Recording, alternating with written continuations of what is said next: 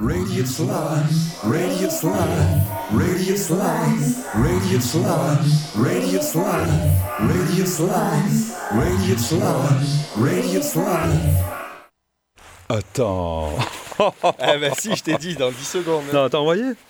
Yeah. Bon, Sladien, Sladien, bonsoir. Ah, tu l'as envoyé rapidement, celle-là. Elle est en train de papoter avec l'oreille. Alors, c'est- euh, c'est comme ça, les émissions du soir, elles s'enchaînent. Ah, C'est vrai, t'as raison, le timing, c'est le timing. Euh, C'est vrai que souvent à Marseille, on oublie. Alors, Slanien, Slanien, ce soir, je reçois Françoise Spickenmeyer, photographe, anthropologue, Speaker, speaker meilleur. speaker meilleur, pardon, Voilà. chérie, reporteuse de guerre. Eh ouais, les gars, hein Françoise Spickenmeyer, Speaker, speaker Tu vois, meilleur. tu penses à speaker et meilleur. Tu vois D'accord. François Spicker Meyer est ici pour nous parler de son exposition Biotise, euh, dont le vernissage se tiendra le vendredi 9 décembre. Donc, euh, à La Ciotat, à Terrasse en Ville La Ciotat, et le même soir à la galerie Nico, N-I-K-A-U, Nico, hein, toujours à La Ciotat. François Spicker Meyer a été reporteuse lors du deuxième conflit de la Tchétchénie. Alors, elle nous parlera de ce conflit post-soviétique entre les forces armées de la Fédération de Russie Oui. et les séparatistes de la Tchétchénie qui commence en 94 euh, pour la première et qui finalement euh, finit en 2021 avec les derniers groupes, euh, groupuscules rebelles, je crois, de ce Ah, que j'ai euh, oui, ceux qui sont envoyés euh, en Ukraine. C'est ça. Bon, enfin, c'est plus la même guerre, mais, Ouais, euh, mais bon. c'est toujours les, les Tchétchènes. Donc c'est l'époque de Boris Eltsine, le tsar de l'époque, l'Abraham Lincoln de la Russie, comme aimait à l'appeler Bill Clinton. Et ouais, les gars, président des USA, alors allié des Russes. Incroyable. Euh, c'est l'époque de, donc de- du président de la Tchétchénie, de Doubaïev. Et il y a une Doudaïev, Doudaïev. Doudaïev, et il y a une résonance et un écho certain avec le conflit actuel de l'Ukraine. En effet, Oui. le ministre de la Défense de l'époque de la Fédération de Russie, Pavel Kratchev, a affirmé au départ pouvoir prendre la capitale de Tchétchénie, Grozny, en deux heures avec un régiment de parachutistes. Et évidemment, comme trop souvent, il finit par déclarer l'Afghanistan par rapport à Tchétchénie, euh, c'est une bagatelle. Voilà, c'est un rapport avec aujourd'hui. Alors, comme d'habitude, euh, on appelle ça la, la, la Blitzkrieg. Non, ce n'est pas une bière. La fameuse guerre éclair, aussi bien Ah oui. revendiquée par les Russes que par les Américains lors de leurs différents conflits respectifs, n'aura pas lieu. C'est un échec militaire et humanitaire. Bon.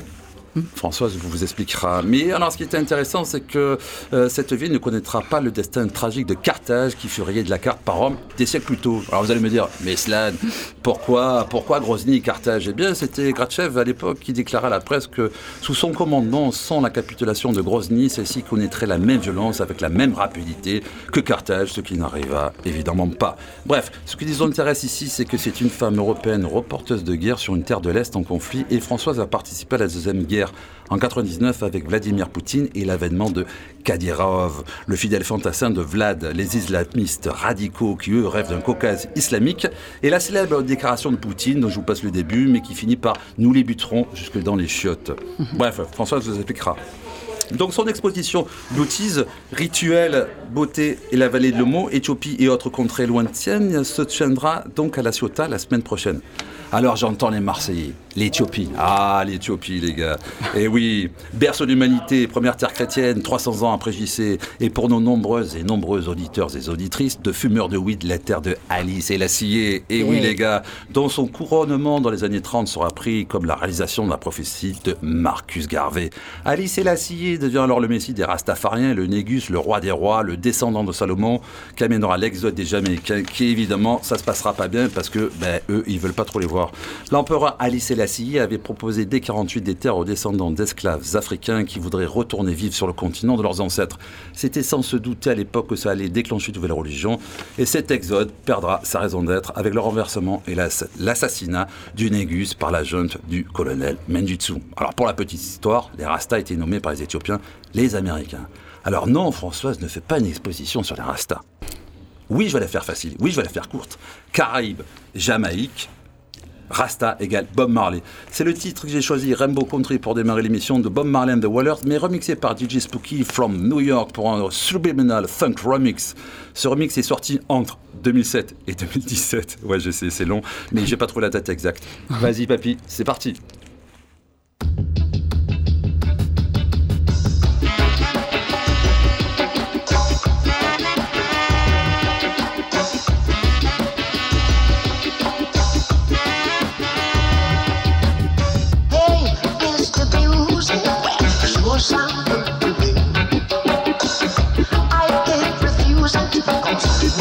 got to be prepared.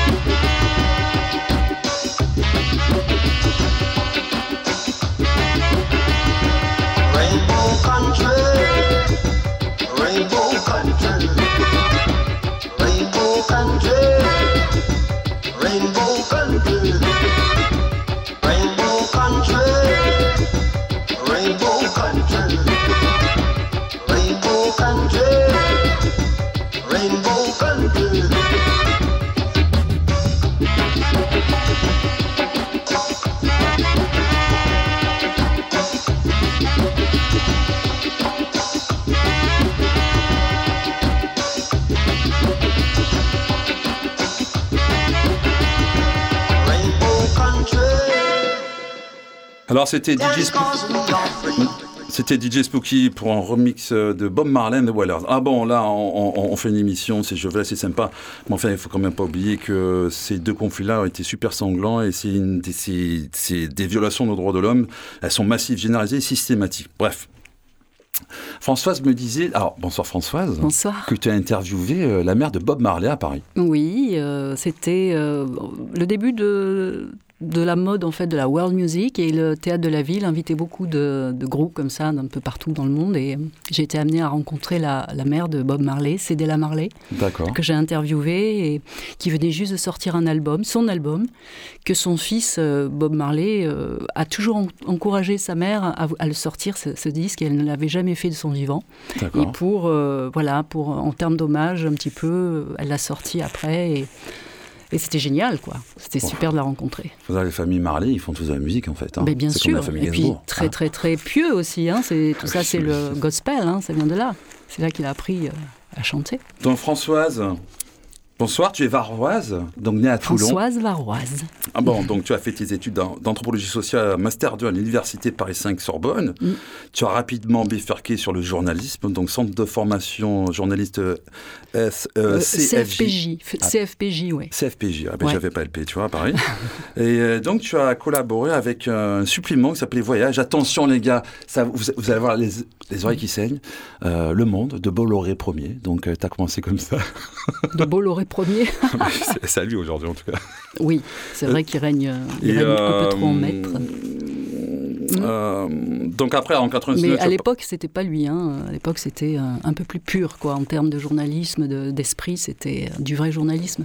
C'est vrai que ça date. Ouais. Et donc à partir de là, tu vas partir en Tchétchénie et, euh, et finalement c'est un peu le début de c'est un début de ta matière de portrait tu vas que- d'où l'exposition à la Ciotat. Alors raconte-nous un peu voyage. Comment tu arrives à voyage dans le supplément du Monde? Alors euh, oui, Voyage, c'était le supplément euh, consacré au voyage par le magazine, enfin par le journal Le Monde, effectivement. Euh, bah, j'ai tapé, moi à l'époque on tapait aux portes et puis euh, les portes s'ouvraient. Donc euh, je suis allée au monde et euh, là on m'a confié euh, un reportage, le premier euh, pour moi à l'étranger. Mm. Et je suis partie au Sénégal. Voilà. D'accord. Au Sénégal, en plus sur la petite côte. C'était, euh, il y avait des pêcheurs qui, qui fonçaient sur leur pirogue pour aller rapporter du, du- poisson, qui revenaient sur les plages, qui surfaient avec leur pirogue, c'était magnifique. Et euh, ceux qui attendaient sur la plage en, en ciré jaune, qui était, euh, qui était apporté par des Bretons, ils étaient là, assis dans leur, dans leur panier euh, avec le ciré jaune. Et dès que les pirogues arrivaient, ils fonçaient dans l'eau et hop, ils étaient payés à la, à la, à la corbeille de poissons. Voilà, c'est pour ça qu'ils fonçaient tous. C'était vraiment magnifique. Et voilà, j'ai raconté un petit peu tout ça. Voilà. Et après, j'ai continué euh, à faire du reportage pour Le Monde. Et euh, bah, ah, finalement, un peu de temps après, tu es parti dans les conflits. C'est c'est lequel le premier? C'est l'Afghanistan ou euh, Oui, bon, enfin, j'ai fait quand même pas mal de, de reportages de voyage hein, avant Mhm. de, de me dire que j'avais mieux à faire que de voyager seule, un peu comme une, une vieille, euh, comment dire, euh, euh, Cougar à la- oui, voilà. Mais sans cette dimension-là, euh, quand Ouais, même. non, hein. pas Cougar. Bon. Voilà, je m'ennuyais un peu au final. Et, euh, et de toute façon, j'avais toujours eu ce rêve d'être reporter de guerre. Donc à 33 ans, l'âge du Christ, tu vois, c'est Mhm. hop, hop, là, il y a un shift. Et, euh, et je pars à Visa pour l'image, à Perpignan, qui, euh, qui a, où, où se trouve un, un- un festival magnifique de, de, de photographie de guerre. Parce que justement, déjà à l'époque, c'était au moins, euh, je sais pas, il y a 20, il y a 20 ans euh, déjà, euh, déjà les, les- les reportages de guerre, ils n'arrivaient pas à être publiés. Tu vois, les reporters de guerre, ils partaient et puis euh, bah, au final, euh, on voyait pas les, les, reportages. C'était donc la raison pour laquelle ce festival a été créé. Et moi, je suis allée là-bas pour rencontrer des, des hommes, des femmes surtout. Je m'intéressais à, à quoi ressemble la vie d'une reporter de guerre. Et là, j'ai rencontré Catherine Leroy. Et alors, moi, franchement, toute ma vocation, finalement, elle, elle a commencé quand j'ai vu un portrait de femme euh, tchétchène fait par Stanley Green, où tu voyais une, nana avec un visage magnifique, le teint diaphane, comme une, une icône, avec tenant une kalachnikov, tu vois. Et là, je me suis dit, mais waouh, j'adorerais, tu vois, moi, être capable d'aller rencontrer ces femmes et de, de, de- de capter cette beauté, cette grâce, tu vois, tout en étant dans la, dans la survie, quoi. Et voilà, et donc en fait, euh, le, le- le photographe Stanley Green euh, m'a proposé de partir avec lui en Tchétchénie, c'était en 96, ça date un peu, mais euh, c'est comme ça que j'ai mis le pied à l'étrier. D'accord. Et Ouais. euh, tu m'as raconté que tu es rentré illégalement sur le territoire de, de Alors Tchétchénie. bon, alors en 96 avec Stanley Green, c'était euh, un cessez-le-feu, c'était la fin de la première guerre de 94 à 96, et là on a fait un sujet sur les femmes combattantes pour euh, VSD. D'accord. Et, euh, et la fameuse fille que j'avais vue en photo euh, à Perpignan, ben, je l'ai rencontrée. Et plus, voilà, c'était extraordinaire. On vivait dans un, dans un immeuble qui avait été totalement bombardé. Elle, elle servait de base arrière pour les combattants. Voilà, c'était. Et puis on fumait de la de la de on fumait. Ah oui, ça oui. plaire aux éditeurs Alors que, Grenouille, ça. alors que partout dans Grozny, il y avait des, des islamistes qui, qui, ta- qui- qui rentraient chez les gens, qui les tabassaient s'ils si, s'ils buvaient. Voilà, c'était un petit peu un- le début de, euh, voilà, de, de, de, de cette guerre euh, indépendantiste qui a utilisé la, qui s'est appuyée sur, un peu sur la religion pour, euh, voilà, pour, euh, pour se donner des forces finalement. Mm, mm. C'est- Mm. ouais, on peut dire que c'est un peu un, un premier conflit religieux aux portes de l'Europe. Ouais. Ce sera la Yougoslavie après, finalement. Le premier vrai conflit religieux. Sarajevo, Sarajevo Ouais. et tout En- ça. On- On va s'écouter un autre morceau, papy. On va mettre Ali. Alors Ali, euh, alors Ali ils seront en concert euh, Transmusical de Rennes. Et c'est un groupe. euh, alors le titre ça s'appelle Downtown Shrew. C'est un groupe indonésien, indonésien de Jakarta. C'est du psyché funk oriental. C'est un trio. Pour ceux qui sont en- en- à Rennes, eh ben, ça passe le 10 décembre. Je sais pas la salle, vous verrez. À vous de voir.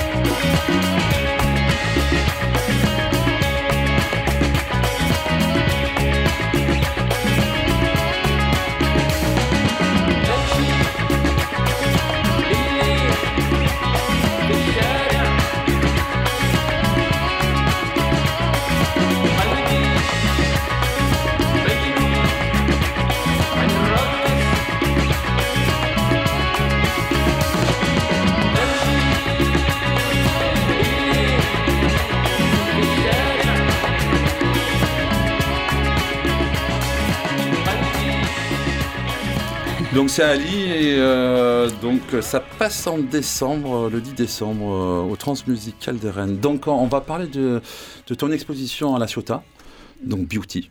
Beauties. Beauty. Oui, la, la beauté est diverse et multiple et a de multiples formes. Et c'est ça qui me plaît d'ailleurs. C'est de montrer euh, qu'en fait on peut être ému par, par bah, des peaux noires, des, des, des- et puis des, des, parures aussi différentes. voilà, c'est. Et- Chacun. il faut ex- il faut pas que je bouge sur mon siège parce Ah que ça, fait, c'est- ça crisse. Ah, c'est ton Mais cuir. rien, Très moi. bien ton cuir, mais ça grince. hein. Ok. Donc finalement, comme je disais tout à l'heure, ce, ce- ce- ce livre, en fait, parce que tu as sorti un livre, euh, ça commence déjà en Tchétchénie, finalement. En, en- Je trouvais ça intéressant, le truc sur la Tchétchénie, justement, quand tu parles de la beauté des femmes, comme malgré en conflit, les hommes et tout ça, ils continuent à s'habiller, malgré tout, que ce soit le chaos. Et tu peux nous en parler? Oui, bah, bah, écoute, euh, d'abord j'ai été, euh, voilà, ma vocation de reporter de guerre, elle a, elle a commencé par ce choc euh, esthétique face à un portrait de femme euh, Mhm. combattante, et, et ensuite par la suite, quand je suis allée en Tchétchénie, effectivement, parce que trois ans après, je suis retournée seule en Tchétchénie. J'avais noué des contacts euh, lors de ce premier voyage, et puis les femmes étaient réfugiées euh, à Paris. Euh, Voilà, les Tchétchènes entre-temps sont arrivés à Paris, et, et ce sont ces femmes-là qui m'ont permis de retourner après, trois ans après, seule là-bas, en Tchétchénie. Et, donc, bah, après, c'est-à-dire que j'ai commencé avec les combattants, avec euh, Shamil Bassaïev, par exemple, le, chef des, indépendantistes. Donc, j'ai suivi les combattants après, voilà, dans, dans leur euh, guérilla, dans Grozny. Et ensuite, ils se sont repliés dans les forêts lorsque les Russes sont arrivés dans Grozny. Et là, j'ai commencé à travailler avec les femmes. Et là, c'était la résistance civile. Mhm. Mais c'est quand même une, c'est quand même du vrai combat aussi. Il y a les, armes sont différentes. Donc j'ai par exemple euh, assisté à une réunion de femmes qui voulaient protester contre euh, le fait que les Russes enlevaient leurs fils, les torturaient, elles elles- parfois elles vendaient leur maison pour, euh, pour trouver des, informations, pour retrouver les corps de leurs fils. Enfin c'était des, des, vies euh, explosées quoi.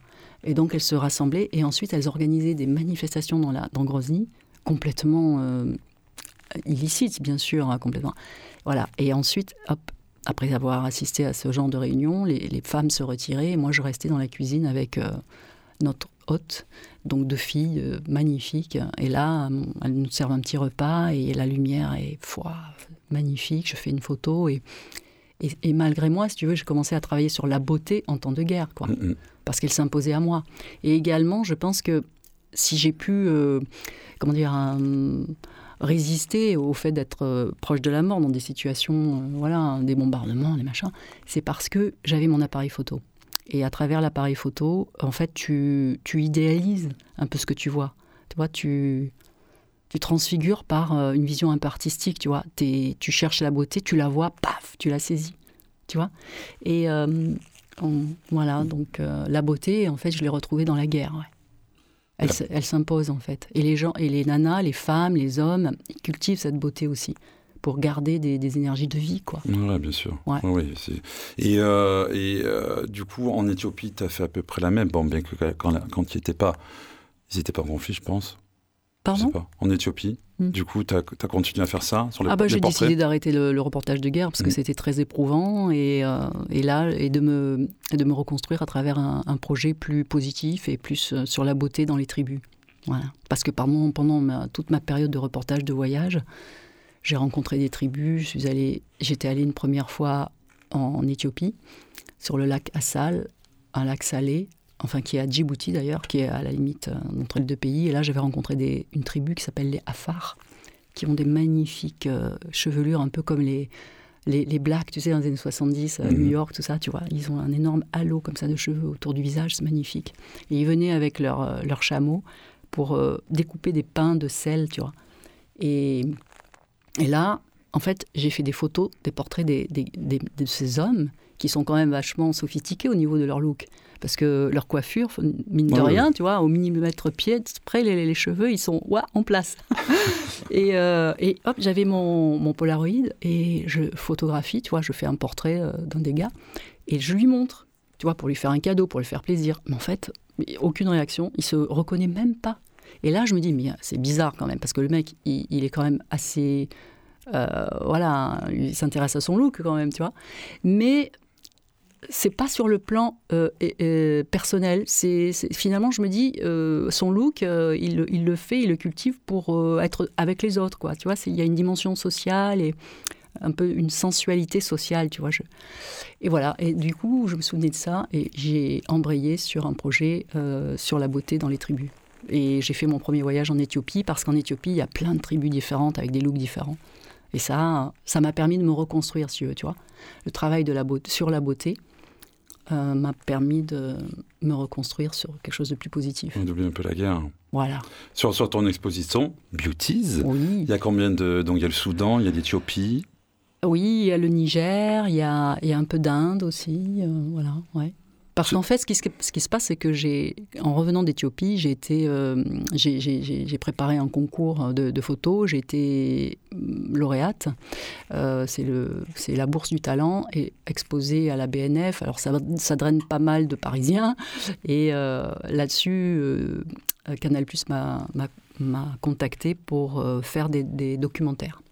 Et donc j'ai été pendant 5 ou 6 ans, euh, en fait, euh, j'ai fait des documentaires de 52 minutes euh, dans le cadre de l'émission Les Nouveaux Explorateurs, où j'allais dans les tribus, euh, voilà, dans- pour, pour partager les, les rituels de beauté. Ça, c'était génial. Et donc à l'époque, tu travaillais comment alors? C'était de l'argentique, du numérique C'est Oui. quoi? Argentique Alors, à En. Éthiopie, c'était de l'argentique, ouais, ouais, ouais. Et puis même au Niger et partout, toutes les photos que j'ai que j'expose là, c'est- c'est c'est avec mon Mamiya euh, moyen format 6-7 que j'adore parce qu'en fait, comme la visée elle est sur le dessus, tu vois, Ouais. hop, puis c'est un gros appareil, donc euh, déjà l'objet est un peu impressionnant, mais il se sent, on se sent pas visé, tu vois. J'entends. Parce qu'on voilà, on est, on est c'est quelque part, hein, on fait une sorte de révérence parce que notre tête est baissée. Tu vois, c'est sympa le rapport. C'est mieux que de viser. Tu Ça vois. fait, ça- oui, ça fait Directement. moins arme, quoi. Exactement. Et euh, du coup, j'arrivais bien à saisir euh, comme ça, euh, paf, dans la seconde, sans poser. Tu vois, je, je veux pas emmerder les gens. Je veux juste saisir leur réalité, leur vérité. C'est ça qui m'intéresse. Donc, ça donne des portraits très naturels, en fait. Combien d'œuvres tu exposes à Terrasse en Ville, Terrasse en Ville et Nico Est-ce que tu nous parlais un peu de l'expo là Comment tu as mis des vidéos aussi ou pas? Ah, les vidéos, ouais, je pourrais. Je, non, j'ai pas prévu de mettre les, films, mais euh, les, les documentaires, mais euh, bon, je sais pas, euh, 30, 40 images différentes. C'est D'accord. pas mal, réparties sur les deux lieux, tu vois. D'accord. Mm.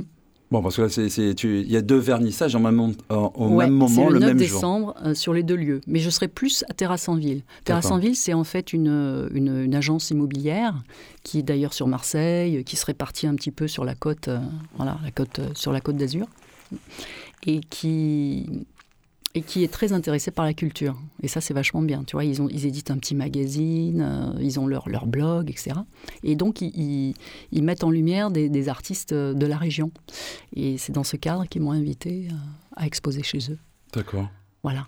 Et, et la galerie Nico, elle, est dans une ancienne euh, chapelle magnifique, un très, bel- un très beau lieu. Oui, ça a l'air d'être, euh, oui, ça a l'air d'être plutôt Ouais. pas mal. Je connaissais pas, mais Voilà. euh, oui, le lieu a l'air d'être plutôt Ce bien. qui est très, très sympa, c'est que ce soir-là, on, on- on change de lieu, tu vois. On part de l'un et on va, on va vers l'autre. Donc il y a une migration comme ça, assez rigolote. Surtout qu'il y a des, des travaux en ce moment à la Ciotat, donc j'espère qu'il pleuvra pas.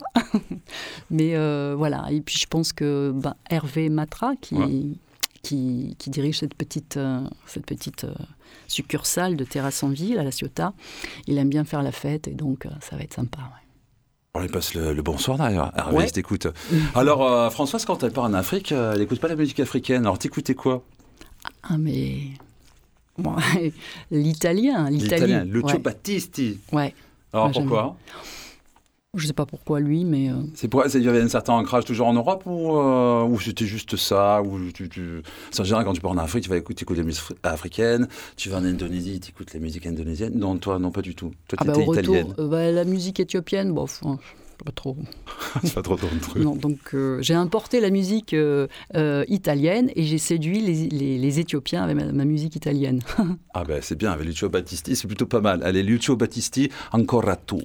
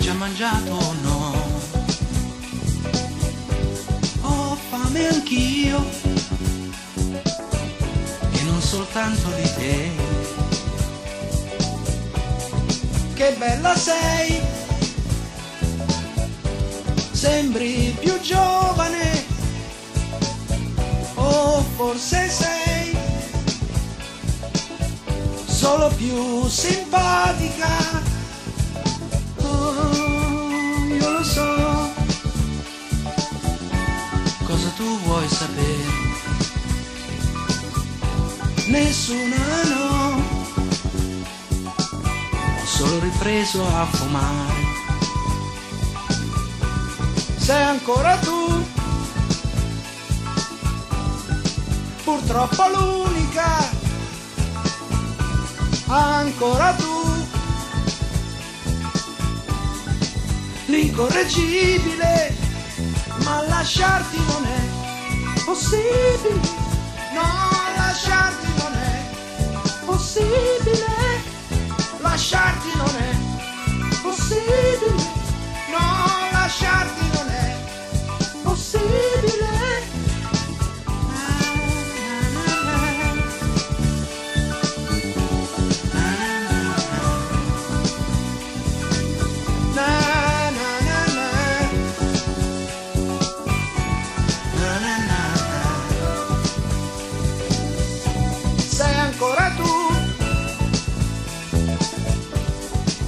purtroppo l'unica, ancora tu, l'incorreggibile, ma lasciarti non è possibile. No, lasciarti non è possibile. Lasciarti non è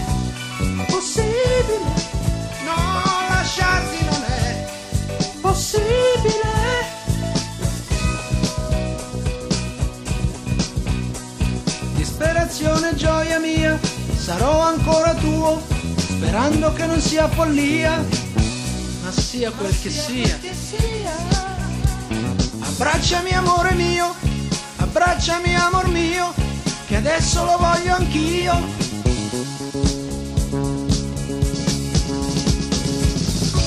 Ancora tu,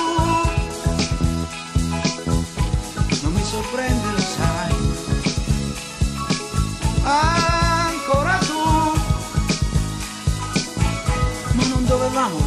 you.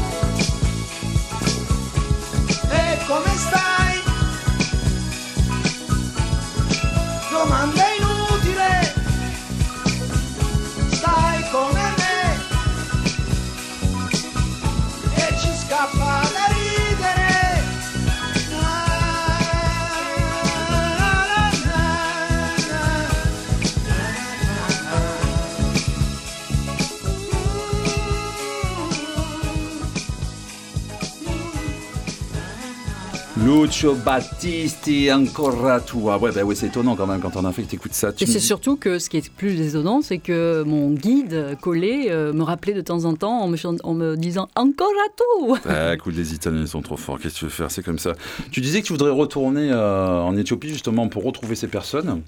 Bon, et, et depuis ça a changé. Alors explique-nous. Il y a eu l'histoire du barrage de Gib, euh, Gib 3 par les Chinois. Ils ont construit une, la route là. Ils, ils ont un peu tout Ouais. La culture. Ah oui, la route du sud, euh, la route vers les, les nations euh, voilà, du, du sud, euh, en fait, c'est devenu une autoroute presque. C'est-à-dire que les, les- les Chinois ont investi euh, en majorité euh, avec le gouvernement éthiopien pour construire cette route et, et également un, un barrage, pardon, un barrage sur le fleuve Omo. Mmh. Et et tout ça, c'est un, c'est un, c'est, un projet de développement. Et si tu veux, euh, le fleuve Homo, du coup, euh, le régime des eaux est totalement bouleversé, puisque bien sûr, il n'y a plus les crues naturelles. euh, et les populations qui vivaient sur le, bord du fleuve, donc les Carots, les, les enfin tous des peuples hein, qui, élèvent des troupeaux et qui utilisent aussi les rives du fleuve pour cultiver euh, euh, du sorgho, eh bien, il manque maintenant de, Enfin, le régime du fleuve ne leur apporte plus euh, la richesse alimentaire qu'ils avaient avant. Et, les, Chinois, de plus, ont créé des, plantations de coton au, au bord du fleuve et, euh, et, et- et ont l'intention, et c'est déjà le cas sûrement, euh, en fait, d'employer ces tribus comme euh, de la ouais, voilà, ouais, ouais. voilà. Et, et là-dessus, le fait que euh, la route est beaucoup plus est terminée maintenant, ça, ça permet aux touristes d'arriver en, en masse. Et du coup, les, il y a des tours opérateurs locaux, des Éthiopiens, qui, qui vraiment euh, font un, un énorme commerce en vendant les photos. Enfin, c'est des sortes de safari photos, quoi, ethniques. Euh, alors, il y a de très belles photos qui en sortent. Il y a des photographes qui sont très bons et qui, ont une grosse production. Mais souvent, en fait, les, tribus locales, se parce que pour elles-mêmes, c'est aussi une nouvelle économie, se mettent en scène de manière artificielle euh, pour, pour, pour, pour avoir quelques billets. Quoi. Voilà. Et donc, il faut arriver à faire une différence entre ce qui est... euh, parce que moi, j'ai fait de l'anthropologie, alors en même temps, c'est de l'anthropologie, ça aussi, parce qu'ils s'adaptent, ces, ces- ces- ces tribus s'adaptent. Donc, euh, elles modifient, euh, alors ils vont prendre euh, des bijoux qui, qui, qui vont normalement au bœuf, aux bœufs, qui sont très importants dans leur culture, ils vont se les mettre de- dessus, sur la tête et tout, alors ça fait très, comment dire, spectaculaire, mais c'est que de l'esbrouf, quoi. Et ça, il faut connaître la culture pour le savoir. Parce que après, quand on regarde une image, on la trouve magnifique. Mais moi, je, je sais que c'est que c'est quelque chose de to- totalement fake. Mhm. Alors ça, ça me, ça me fait du mal. Et moi, j'aimerais bien y, y retourner en Éthiopie pour euh, travailler avec les femmes. Parce que justement, moi, ce que j'aimerais, ce que j'aimerais, c'est créer une petite économie où, les, où, ma- où la photographie me permet et leur permet d'avoir un petit revenu, justement. Et je voudrais faire un travail de collaboration artistique euh, avec les femmes Hammer, Hamar, par exemple, parce que j'ai- j'aime beaucoup. Elles sont très belles. Euh, et où je j'imprimerai des comment dire des, des photos déjà sur Canva par exemple. Et puis avec elles on les on les customise. On rajoute un peu de terre de, de- plumes de, de bois et ça donne des, des tirages uniques. Euh, ensuite je reviens voilà je les vends. Et puis je reviens vers elles et puis hop euh, je leur donne voilà une partie de la vente. Et puis hop ça leur permet d'acheter les chèvres qui dont elles utilisent les peaux pour se faire les vêtements elles pourraient acheter des perles parce que la beauté c'est important. C'est la marque de leur culture. Et donc euh, si ça leur permet ce petit revenu de pouvoir manger et en même temps de de préserver leur culture c'est extra. Oui, Voilà. tu m'as raconté euh, pendant Batistique euh, que en fait il y a un des gars que tu connaissais qui était modèle pour toi, enfin que tu as pris en photo, qui aujourd'hui finalement est habillé en costard cravate dans les villes. oh non Enfin, il est pas en costard costard cravate mais enfin, bon, il a pris une. euh, Bah, il travaille pour les tours- un tour opérateur Voilà. et puis il met la table pour les touristes euh, au bord de, de la rivière et puis il a, un, il a un pyjama, quoi. Il est en pyjama. C'est triste. Parce que moi, je l'ai photographié, il était super tanké, beau, quoi. Il était, euh, voilà, avec, ses, avec le, le borcoto, qui est le, le siège qui, qui Ah leur oui. permet de, de, de traverser euh, euh, le- les déserts et de s'arrêter, de, de s'asseoir dessus ou de l'utiliser comme, euh, comme un oreiller, qui est, qui est un, un outil de, la, de la masculinité, de la virilité là-bas, dans leur culture. Et ben là, il a plus le mec. C'est dommage. C'est la mondialisation, Ouais. c'est l'enfer. C'est dur, hein Ah ben pour nous c'est pareil. hein. On va s'écouter un autre morceau. Euh, parce que tu es varois, tu nous as euh, sorti un truc. Peut-être que tu allé au Star Circus Bandol à l'époque danser. Non Ça, c'était la boîte euh, du, du casino. C'est ça Ouais, moi, j'allais au Zoom. C'était mieux. Ah ouais, parce que moi j'étais trop jeune. Enigma, mais à culpa. Pourquoi Enigma Bah, parce que c'est. Parce que c'est ça, c'est un territoire inexploré. C'est un territoire à explorer. C'est. Voilà. Vous allez comprendre. D'accord, écoutons.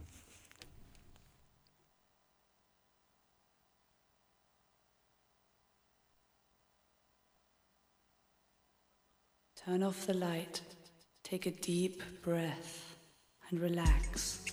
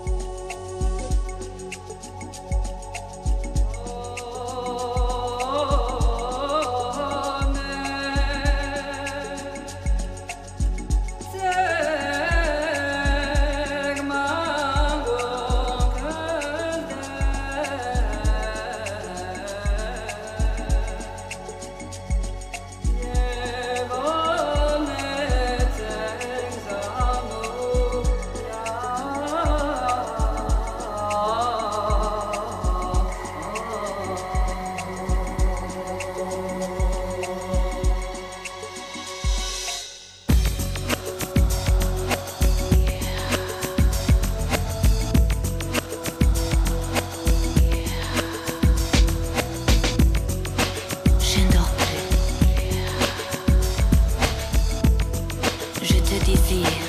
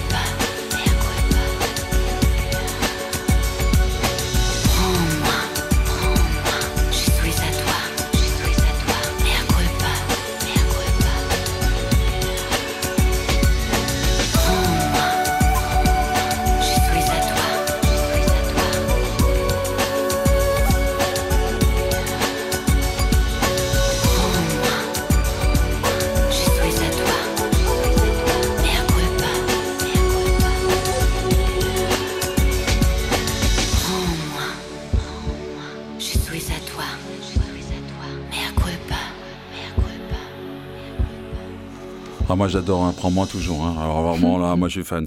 Euh, bon, alors c'est bientôt les fêtes. Hein On a le droit de dire à la radio Noël? Je sais plus aujourd'hui. C'était tellement compliqué quoi. Donc si vous n'avez pas Pourquoi on n'aurait pas le droit de dire Noël? Ah ben je sais pas en ce moment, les histoires de crèche, de machin, de ci, je sais plus. Bon, Pays libre, on peut dire ce qu'on veut. voilà, c'est ça, je suis entièrement d'accord avec toi. Donc euh, pour euh, ceux qui n'auraient pas d'idée pour offrir des cadeaux à Noël, t'as sorti un livre, parle-nous-en. Oui, euh, bah oui, c'est, Beauties, la beauté sauvera le monde. La beauté sauvera le monde, c'est une, une phrase de Dostoïevski d'ailleurs. Euh, oui, c'est paru aux éditions de La Martinière euh, en octobre 2016 et depuis, je, ben je, quand je fais une expo, j'ai le livre, je le dédicace, tout ça. ouais. Est- et on peut le trouver aussi sur Fnac.com par exemple ou Amazon. enfin, voilà. D'accord, on peut pas Ouais. l'acheter sur ton site Euh, je- non, Non, Non. d'accord. Eh bien, voilà, il y a, il y a six chapitres. euh, Il y a des, des photos de, de, de l'Afghanistan, D'accord. Ouais. euh, où là, j'ai fait pas mal de portraits d'hommes pendant que j'étais en reportage de guerre pour Paris Match, là-bas, en Afghanistan, en 2001, juste avant la mort de, du commandant Massoud, que j'ai rencontré trois fois d'ailleurs. Et d'ailleurs, il y a un truc extra qui m'est arrivé, c'est que, enfin, euh, je, l'ai rencontré plusieurs fois, je l'ai interviewé, et voilà. Et quand je suis rentrée, euh, enfin, je suis restée un mois là-bas. hein, je j'avais plus envie de partir tellement c'était chouette. Euh, je suis rentrée à Paris quand même. Et euh, le, son, l'ambassadeur hein, d'Afghanistan, hein, qui travaille bien sûr avec Massoud, qui, qui, m'a, qui, me, qui me contacte. Et donc je vais le voir et il me dit euh, ben voilà Massoud vous a choisi pour l'aider à commercialiser ses émeraudes. Euh, en fait, il en a marre de les, de les, de les, de les donner aux, aux Pakistanais qui les font passer pour des émeraudes du Pakistan. Et il a envie de, de créer de nouvelles filières pour euh, hum, avoir plus de revenus de, de son. Voilà, de- Parce que le général Massoud production. euh, faisait du business avec les, euh, les pierres. Oui, parce Ah, je que historiquement, dans la vallée du Panchir, qui est la vallée de sa famille et de, et de son parti, et voilà, il y a des mines, des mines D'accord. de, de, de- D'émeraude, ouais. Et donc, euh, voilà, elles sont très connues, les émeraudes de, de l'Afghanistan. Et, et là, j'ai commencé effectivement à mettre euh, un petit réseau euh, voilà, de commercialisation. J'ai commencé à monter le truc, mais un mois après, il, il a, il est mort, il a été assassiné. Mhm. Donc c'est tombé à l'eau. Tout ça, c'est- Voilà. Mais euh, donc il y a des photos de- d'Afghanistan, de la façon dont les hommes euh, drapent leur, euh, leur foulard. Et Oui, d'ailleurs, sur. Et les talibans, eux, ils sont très, très, euh, comment dire, narcissiques. Et ils, sont, ils ont des trucs aussi de beauté. Et, et et je raconte, bah oui, et je raconte que, en fait, ils mettaient leur barbe dans les, les, les verres des lampes à pétrole. Tu vois, ils sont, ils sont assez Ouais. longs. Et donc, et ça, ça donnait, ça donnait la, le, le- comment dire, la dimension de la barbe, la longueur de la barbe. Donc, tout ce qui dépassait du verre, ils mettaient la barbe dans le verre. Et tout ce qui dépassait, paf, ils le vois. D'accord. Pourquoi pas Il y, a une, rigolo. il y a une dimension de barbe particulière, une longueur particulière. Ouais. Ah ouais. déterminé par le, par le verre de la, de la lampe. Voilà. Donc, euh, et puis il y a, il y a aussi des photos de- du Niger, de la, de, de la Papouasie, de, de- de l'Éthiopie, de voilà, plein de trucs. Où, où est-ce qu'on peut voir tes reportages pour Canal Plus Euh, on peut sur Vimeo.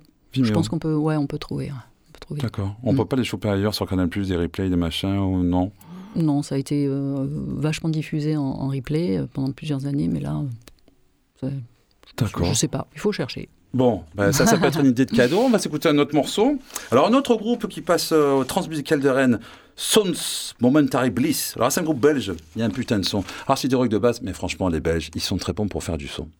Merci, papy.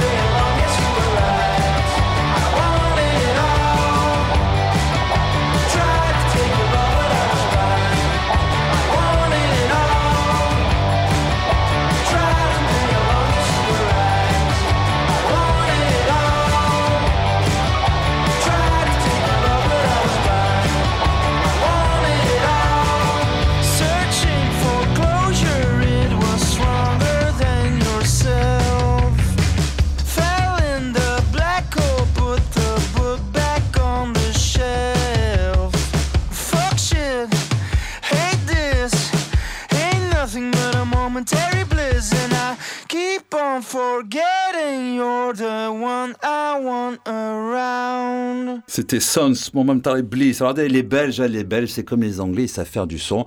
On peut pas dire que ce soit un morceau super révolutionnaire, mais il y a un putain de son. J'aime bien. Donc, ça passe au Transmusical de Rennes et ça passe aussi le 10 décembre. Je suis pas la seule, vous regarderez. Françoise, donc t'as fait, explique-nous un peu comment tu, comment tu travailles en termes de matériel, euh, quand tu te déplaces. Bon, aujourd'hui, tu es passé comme tout le monde au numérique. Mm. Vas-y, explique-nous un peu pour les, tous les photographes qui nous écoutent. Bah, je sais pas. euh, euh, Moi, j'aime bien avoir le côté euh, fini. euh, en fait, tu as des pellicules et euh, déjà, avant de partir, tu envisages de, faire un, certain nombre d'images. Donc, tu te conditionnes énormément. Et euh, c'est assez excitant, en fait. Parce que tu as des limites. Et donc, c'est un challenge déjà. Alors que, bon, avec le- le digital numérique, tu as nos limites. Et euh, bon, c'est un peu moins. Enfin, c'est bon. Euh, c'est Tu diffi- difficile, c'est difficile de rater une photo aussi, hein, quand même, en numérique. hein. Euh, ouais, voilà, mais du coup, c'est vrai que c'est un peu moins charmant. est-ce que ça te demande pas moins de euh, présence d'esprit finalement de, de pouvoir shooter constamment comme ça? On en parlait d'un fois au Corbusier Mm. quand tu es venu. Est-ce que finalement le fait de pouvoir shooter, shooter, shooter, ça t'oblige pas, enfin d'une certaine manière, tu n'es pas un peu hors hors sol dans le sens où en fait tu te concentres pas sur l'instant? Oui, euh, on a tendance à faire beaucoup plus d'images et donc euh, à passer beaucoup plus de temps après sur l'ordinateur pour euh, faire la sélection. mais euh, là, j'essaie de, de, même avec mon appareil photo digital, à faire le moins de photos possible. C'est bien, ouais, ouais. bah oui, ouais. Et, et quand, quand tu étais. euh, alors, par exemple, en Afrique, tu, euh, quand tu étais en Éthiopie, Soudan, etc., tu avais quoi comme matériel? Comment tu faisais quand, quand tu arrivais avec les peuples? Je disais le peuple, les peuples. Tu fonctionnais comment? Euh, tu, tu leur faisais des décors? Tu faisais. Non. Ah, pas, alors j'avais euh, j'avais un fond euh, en tissu. Et que je mettais euh, au bord de la route, par exemple, et euh, je les, hop, quand ils allaient au, au marché, je les, je les prenais hop, par la main, je les mettais devant, devant le fond, et j'en fais mes, mes, mes mannequins, et bon voilà, enfin. Et les gens disaient rien, et c'était OK. Ah, ils sont Mais formidables. tu leur envoyais des photos derrière ou pas? Ah non, ah bah, non, je peux pas. Par contre, si j'y retourne avec, euh, avec les photos, là, il- si je, je- je retrouve des personnes que j'ai photographiées, ça va être sympa. Et sur un conflit comme la- l'Afghanistan et euh, les euh, la Tchétchénie, tu étais équipé comment? Tu équipé léger, tu équipé lourd? Parce que bon, tu es quand même dans des positions euh, enfin, dangereuses. Quoi. Donc, du coup, c'est quoi? C'est Ouais, le sac photo, il est toujours trop lourd, hein, de toute façon. Ah ouais? Ouais. Bah, écoute, en général, on a deux boîtiers. On a, on a, bah, j'avais un Leica, un Leica, un M2. Et euh, après, en Tchétchénie, j'avais un Canon EOS 1. Et, et maintenant, j'ai un Nikon euh, Z7 II. Voilà. Qui est beaucoup plus léger parce que maintenant, euh, tu vois, c'est mieux de, de s'alléger, de profiter de cette technologie justement hybride pour avoir euh, un sac moins lourd. Ça, c'est vachement bien. Et, mais par contre, euh, c'est vrai que euh, j'ai l'impression qu'il y a une magie en moins euh, à partir en Éthiopie, si j'y retourne là bientôt, avec mon, mon appareil euh, digital, ça me, ça me séduit moins. Alors le problème, c'est que mon Mamiya euh, RZ67, il est cassé, et il, est, il a pris l'eau, donc j'ai plus mon matériel argentique. C'est dommage. Euh, voilà. Écoute, on verra. tu, hein. tu, aurais peut-être tendance, un peu comme tout le monde aujourd'hui, à, à retoucher tes photos derrière ou pas? Avec le, tout ce qui est digital numérique. De toute façon, mes, mes, mes, négatifs argentiques, je les scannais et ensuite je les, je les retouchais. Ouais. D'accord, ok. Ouais, ouais. Tu as toujours été dans ce process-là de retouche quand même. Bah, disons que oui. D'accord. Enfin, pas toujours, mais euh, oui, c'est quand même pratique, quoi. Ouais. Mais par contre, euh, c'est bien de enfin, scanner les négatifs. euh, du coup, tu as, toujours l'impression, au niveau du tirage, d'avoir un, un tirage argentique. Et alors, euh, dans le Var, tu fais tirer. euh, c'est où Tu vas faire tirer tes, tes photos où? Euh, pas, bah, les fais pas tirer dans le Var, en fait. Tu fais t- tirer à Marseille? À Paris, parce que j'ai j'ai- j'ai mes habitudes. T'es snob. tu sais quoi Aussi Non, à Marseille, ça Je suis pas fonctionne. hein. snob. Et j'ai bien envie, effectivement, de, de, de, de me recréer un, un réseau ici sur la région. Ça, top. Ah, bah écoute, Bah oui, on va en parler après. carrément. On va écouter un dernier morceau. Euh, pareil, euh, c'est au Transmusical de Rennes. euh, donc, euh, Papy Brossard, un salut d'ailleurs si tu nous écoutes. Sworn Virgin. Alors, eux, euh, le titre c'est Searching for Hero. Hero, H-I-R-O, mal prononcé. Ils sont concert au trans aussi. Ils sont de Londres, mais ce sont les protégés de Too Many DJs Soul Wax. Dis-moi. J'entends pas. Au revoir. Ah, au revoir. Ah ben oui, ben oui, c'est ça. Au revoir. Au revoir. Euh, ah, ah ouais, attends. euh, Alors, mets en forme. Putain, j'ai oublié. Euh, demain, alors c'était, ils étaient là le mois dernier. C'est l'atelier Tikebe pour les 10 ans, donc ils fêtent leur anniversaire. Il y a 130 artistes en exposition, etc. Il y aura euh, Wiping euh, pour la facette, pour la soie, Buns, Conflit Pop qui fait la micro-musique. Euh, aux assiettes, vous aurez Philippe Pivanez, Nadia Lagati et June. Euh, Burger, Buff, Ultra Confi. Enfin bref, moi je serai à tireuse à bière comme d'habitude.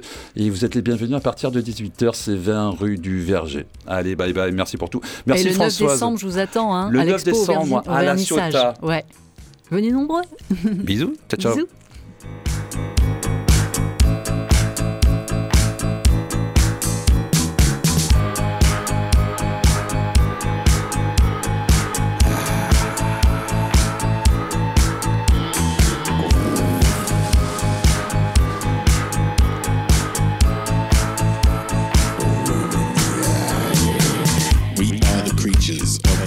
We walk the path line with wet wipes. We shake you down with hungry eyes. The motors rev between our thighs. No questions asked, no names take. A backhand right across your face. I can smell your fear.